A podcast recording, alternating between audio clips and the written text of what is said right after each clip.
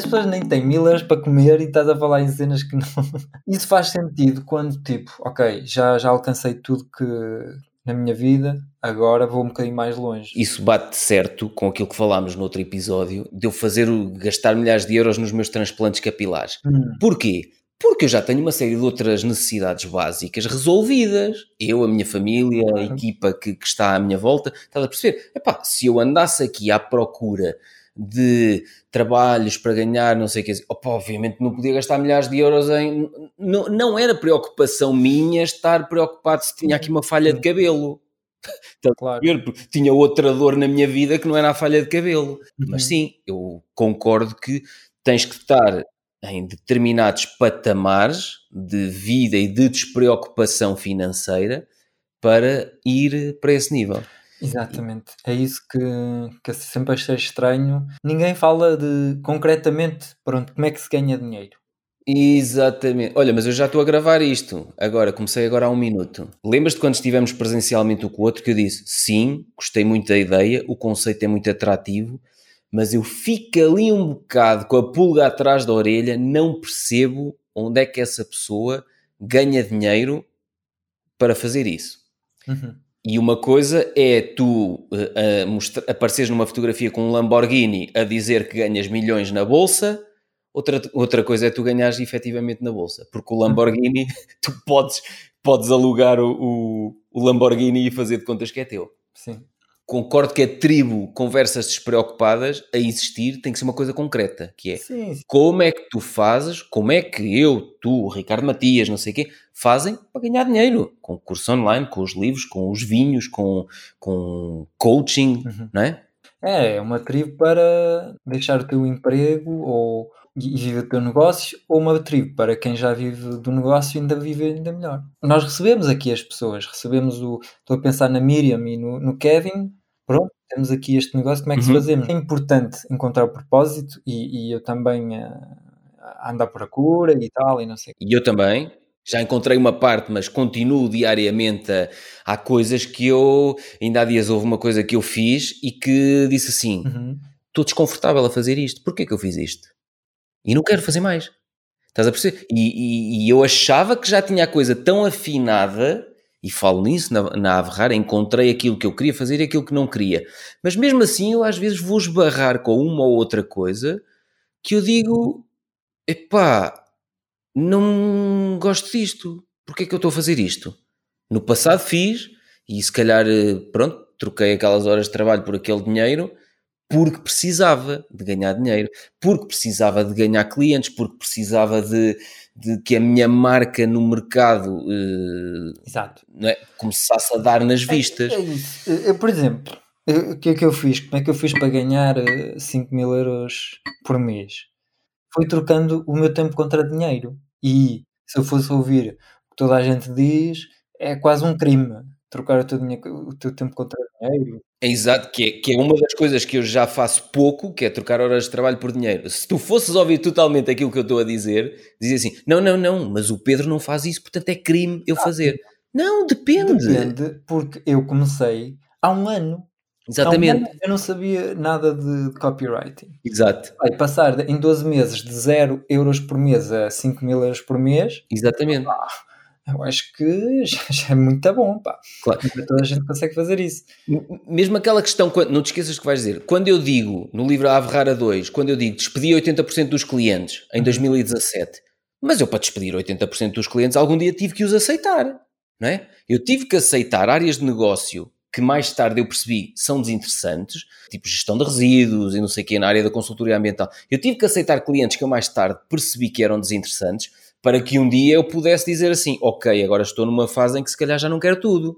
Se calhar vai-te acontecer isso. Se calhar tu vais a determinada altura, daqui a 2, 3, 4, 5 anos, olhar e dizer assim: eu agora se calhar quero ter um- uma vida um bocado mais relaxada para dedicar mais tempo à tribo conversas despreocupadas, por exemplo. E então já só quero estes clientes de copywriting, este, este e este, que me paga 5 mil euros por mês cada um. Pronto. Agora, não é no dia 1, ou no dia 0, ou no dia 2 que uma pessoa diz logo assim, não, não, não, não, é crime. O Pedro diz que não faz isto, pois, mas o Pedro está a fazer isto há 11 anos. Exatamente. Percebes? Eu vejo muitos que muitos empreendedores ah, que, que têm aquele sonho que lhes foi vendido, que é vender cursos online e vender milhares de cursos e aquilo é automático e estás a dormir e as pessoas estão a comprar os teus cursos e, e tu a ganhar dinheiro e tal. Mas o problema que tu tens com isso é que para já tá, não conheces bem hum, as pessoas a quem é que estás a fazer o curso. Portanto, a tua mensagem para as convencer é muito não é muito boa. Portanto, uhum. se, eu, se, eu fizesse logo no meu primeiro dia de copywriter um curso a explicar uh, como, como vender eh, com, com as tuas palavras, uh, pronto, mas eu não sabia como é que eu ia convencer os empreendedores, porque eu não os conhecia e eu não sabia, e como é que eu sabia o que eu ia pôr no curso? As dúvidas dele, é giro estás a falar sobre isso, porque quando eu escrevi o livro Como Conseguir Emprego em 30 Dias, que lancei em março de 2016, eu escrevi-o com as dúvidas que eu já andava a fazer workshops presenciais desde novembro de 2014.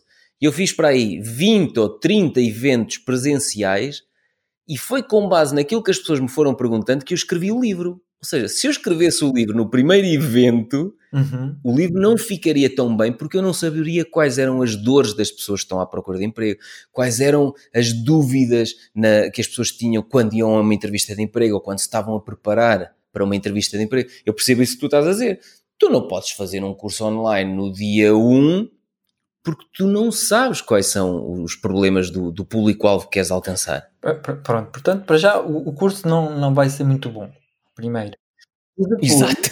Exato. A, a tua comunicação, o teu marketing para convencer as pessoas também não vai ser porque tu como é que precisas de encontrar as palavras para convencer as pessoas, mas para encontrar as palavras exatas para as convencer, é preciso ter tido muitas conversas com essa pessoa para perceber estas são as dúvidas que você tem. Por exemplo, vou, vou, vou supor, vou fazer um, um anúncio no Facebook, um, você uh, já tem um site há, sei lá, há, há vários anos.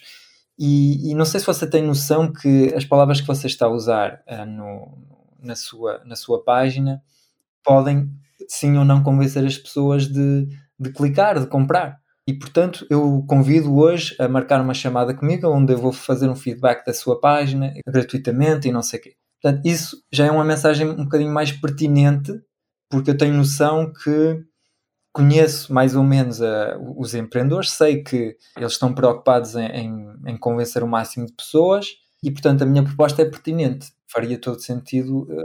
Porque sabes que essas são as dores das pessoas que estão a trabalhar nessa área. É, essas são as limitações que elas têm que as, que as fazem não vender. Sim, sim, sim. Eu não desenvolvi aqui muito bem porque estou a fazer isto assim em direto e não encontrei as palavras exatas, mas consigo encontrar.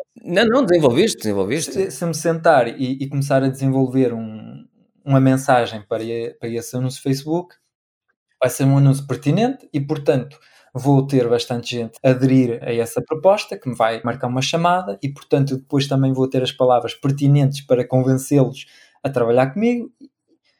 Mas se eu não sei nadinha e começo a fazer um anúncio ah, pá, não, não faz sentido. Não, não, não, não, não, não, não. não, e, não e, e, sabes que isso até veio trazer um bocado a banalização do coaching, hum. veio trazer um bocado a banalização de muitas áreas, até própria, o próprio termo empreendedor e empreendedorismo, fala-se, ah, não sei o que é aquele empreendedor, epá, mas temos que ver exatamente o, o que é que estamos a chamar empreendedor, percebes? Uhum. E, e, não baralhar. O empreendedor não é apenas, como já falámos noutros episódios, não é apenas a pessoa que cria o seu próprio negócio pode ser o intraempreendedor, uma pessoa extremamente proativa, dinâmica, com vontade de aprender constantemente, que esteja a querer sempre melhorar os processos, torná-los mais eficientes, demorar menos tempo. Porque repara numa coisa, numa, numa empresa, mesmo quando tu trocas horas de trabalho por dinheiro, imagina, tu dás um determinado orçamento a um cliente por horas que tu estimas que vais demorar a fazer aquele trabalho.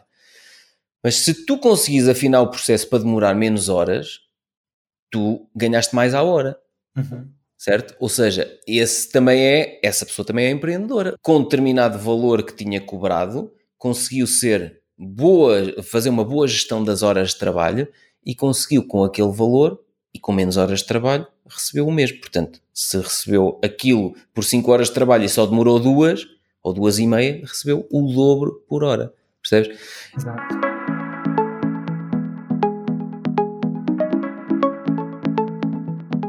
Uma das grandes aprendizagens e das grandes reflexões que eu tirei de 2020 foi ainda bem que eu tinha sete fontes de rendimento complementares. E acho que se, se, a nossa, se o nosso foco for em criar várias fontes de rendimentos que se complementam, nós a determinada altura vivemos no, naquela filosofia do despreocupismo. Então, e se isto aqui, pronto, se isto desabar, ainda tenho as outras seis fontes de rendimento. Então, e se isto aqui, pronto, se estas duas desabar, ainda tenho as outras cinco fontes de rendimento. Eu acho que se nós criarmos essa. Acho não, foi a partir do momento que eu consegui criar essa independência e essa despreocupação em relação ao dinheiro, mas só o alcancei porquê? Porque estou a ganhar dinheiro. Uhum. O que pensas sobre isso? Ah. Tu também estás muito despreocupado, quer dizer, estás aqui não sei quantas horas a falar comigo em vez de estás a trabalhar. Não devias estar a trabalhar para ganhar dinheiro. Porquê que tens tempo para estar a fazer isto comigo? para já já tenho, tenho um sistema que, que me permite ter sempre clientes. Não é um sistema passivo, mas é um sistema que, que funciona e a qualquer altura preciso de, um, de, de mais clientes. Vou lá fazer uma masterclass e, e depois consigo mais clientes.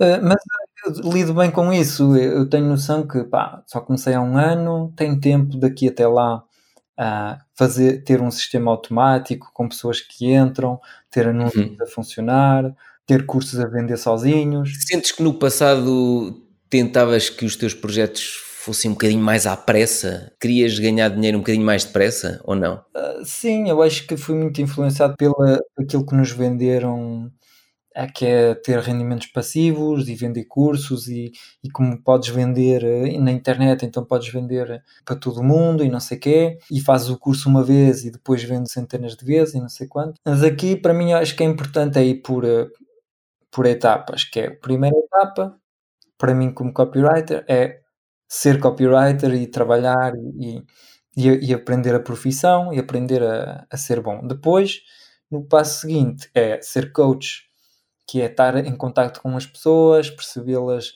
ainda melhor, um, as perguntas que eles têm, não sei o quê, as uhum. dúvidas e tal. E depois, no passo 3, vai ser eu criar um curso. Aí já com... Mas já tens um background grande, já tens resultados das pessoas, já tens as dores de toda a gente com quem falaste e já sabes de que, é que vais falar nesse curso, não é? Exato, já desenvolvi o meu próprio método e já tenho resultados para mostrar e vai ser muito mais fácil para mim convencer as pessoas. Por exemplo, se eu fizer um curso como ser copywriter e é o que eu puder dizer, olha, aqui está uh, o dinheiro que eu, que eu ganho todos os meses com o conhecimento que eu tenho, potencialmente tu também podes conseguir fazer isso. É Exatamente. É muito mais persuasivo do que uma pessoa que é copywriter há meia dúzia de dias, que, que, que comprou um curso no, no Brasil e que fez uma cópia do curso, Exato. um curso também que fez uma, uma cópia e tal. Mas olha, por isso, no outro episódio até estávamos a falar, no meu curso Investir na Bolsa, o, o facto de eu ter criado um módulo chamado Os Erros que Cometi, bate a minha namorada detesta que eu me exponha tanto, mas naquele módulo eu mostro todos os erros que eu cometi e eu acho que isso é muito relevante. Mostrar-te vulnerável e a dizer eu fiz as neiras para caraças. Quais? Não é só dizer eu fiz e eu não sei quais esta, quanto perdeste, isto, e depois como é que recuperaste. No livro A Ferrara 2, está aqui, não é? Deixa-me ir aqui buscar. Neste livro, que tu fizeste parte do, dos revisores, eu falo exatamente da mesma coisa, que é, eu tive no caos total, eu contraí dívidas brutais naquele negócio. Como? Isto, aquilo, aquilo, aquilo. Quanto? Isto, aquilo, aquilo. E como é que saíste daí? Aqui as pessoas também se vão identificar. Muita gente começa a investir na bolsa, o que é que faz? faz como eu, não sabe nada, começa a inventar, segue aquilo que os outros dizem e só faz e começa a perder dinheiro. E quando vê uma pessoa que diz: Olha, eu perdi isto, aquilo e aquilo porque fiz aquilo, aí identifica-se. Uhum. A dor dele está ali e diz: Exato, Sim. eu estou a fazer a mesma coisa e estou a, a, perder da mesma maneira. Como é que este gajo deu a volta? Uhum. E não era possível eu criar um curso, investir na bolsa no primeiro mês ou segundo mês em que entrei na bolsa. Era possível, só que ia ser uma falha. Credibilidade? Não tinha, não, não. Não, e, e, aquilo ia correr mal, porque aquilo que eu estava a fazer no início de facto correu muito mal. Tu tivesses feito o curso com, com a, a, aquilo que tu conhecias ao princípio, estava toda a gente a perder dinheiro. Exatamente, bem, os meus alunos estavam falidos. Era bonito. Pronto, então este episódio foi um bocado reflexão. A Cláudia vai-se passar um episódio de poucos minutos. Ela mandou-me um e-mail, ou não sei se foi e-mail ou se escreveu nas redes sociais. Quando fizemos aquele episódio Francisco e o Pedro pegam-se, que tinha 21 minutos, ela disse: Que ideia foi esta? Uma coisa assim do género, de mudarem o formato das conversas para 21 minutos. Voltem lá às 3 horas. Cláudia, mais uma vez, epá, se por acaso lançámos este episódio e tu ainda não entraste no podcast, está na altura de entrar. Se já entraste, está na altura de voltar. então, tu agora tens uma reunião, não é? Com o grupo de Mastermind. Ah, pois é.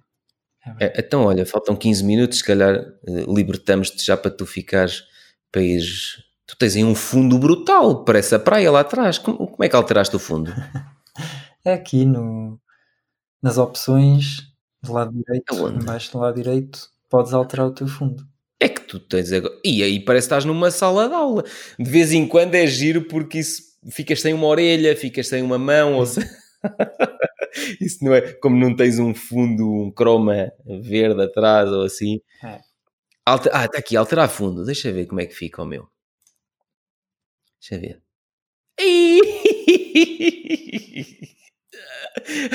Olha aqui, eu celestial.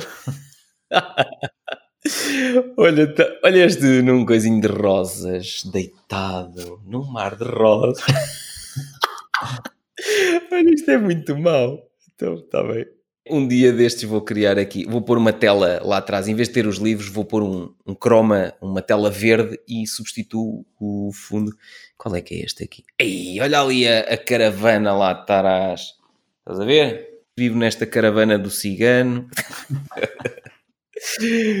Pronto, uh, agora vem a comunidade cigana. Atenção que eu conheço o rei dos ciganos. Não vale a pena mandarem a comunidade cigana agora atrás de nós a dizer porque ele falou que não sei. Calminha que não estamos, não estamos a falar mal dos ciganos. Até porque eu conheço os ciganos e vivi no bairro dos ciganos durante muitos anos. Para quem não acredita, está tudo explicado neste livro, A Ave Rara, onde eu explico a minha infância e que vivi no bairro dos ciganos. Olha, Francisco, vamos fazer a despedida? Vamos lá. Diz lá adeus. Então, caros ouvintes.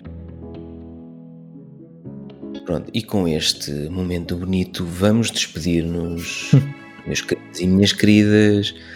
Beijinhos e até ao próximo episódio. Beijinhos. Tchau. Se gostaste das ideias e experiências que partilhamos, o melhor que podes fazer para nos ajudar é falar sobre isso aos teus amigos e amigas, claro, e também podes deixar uma crítica, 5 estrelas de preferência, na tua aplicação de podcast. Nas notas do episódio encontrarás um link onde explico como podes fazer isso de forma muito simples. Muito obrigado pela ajuda.